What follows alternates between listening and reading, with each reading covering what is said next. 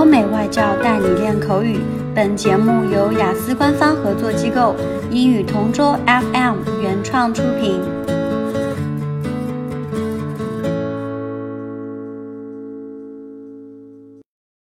This is English Partner Topic Answers Recording. For further information, please visit our website englishpartner.taobao.com. Describe an occasion when you were scared. Pondering about this topic, I want to share with you an occasion when I was extremely rattled, shocked, and scared. It was the weekend, probably last year, when my friend Alan invited me to have a movie marathon at their house. The weather was terribly hot, and that's why we had an indoor activity. The title of the film we watched was Jaws 3.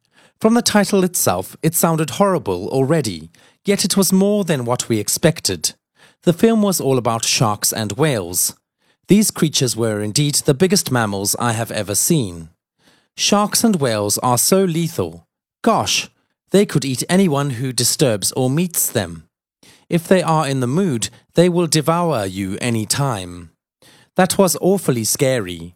It's terrible to imagine these creatures will just eat five persons in a minute or seconds. What was funny was that my friend Alan covered his eyes and ears for almost half the movie. He was extremely afraid of sharks. In my case, I don't want to watch that film again. It made me feel so afraid about swimming in the sea. I can't bear the fact that they might just be there. Indeed, that experience was horrible, yet unforgettable for me.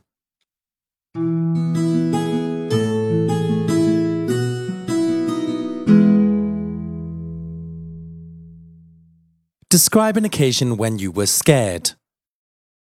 I want to talk about one of the scariest experiences I had in my life. It would be my nerve wracking and jaw dropping college entrance examinations. If my memory serves me right, I took the college entrance examination three years ago, in 2015. It was June when I faced the toughest challenge and battle.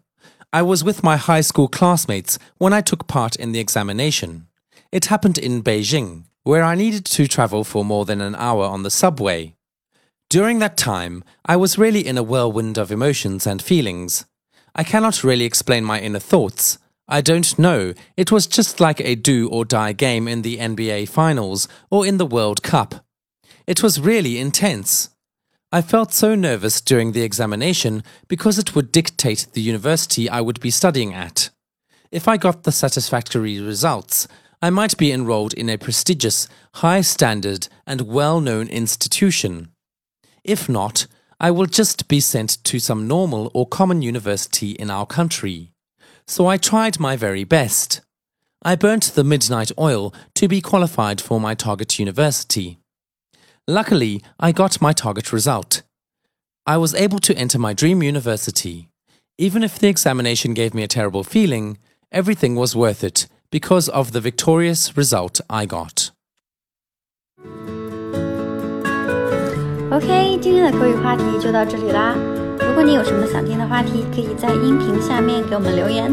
如果你想要获取更多关于雅思学习的内容，可以关注我们的微信公众号“英语同桌”。我们下期再见。